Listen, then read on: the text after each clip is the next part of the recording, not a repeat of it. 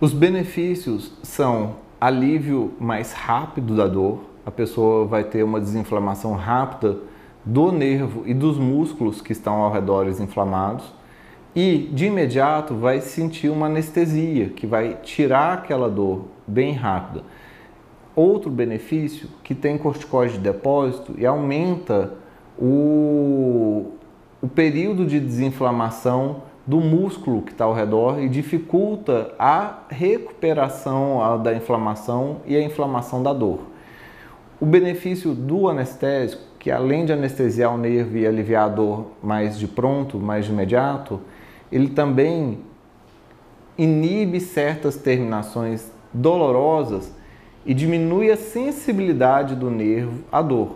Ele, no final das contas, um procedimento de bloqueio com corticóide anestésico, ele tem uma redução rápida da dor e quando passa o efeito, fica mais difícil de voltar até a dor. Isso facilita o paciente realizar outras terapêuticas que vão curar ou aliviar a dor dele de uma forma mais permanente.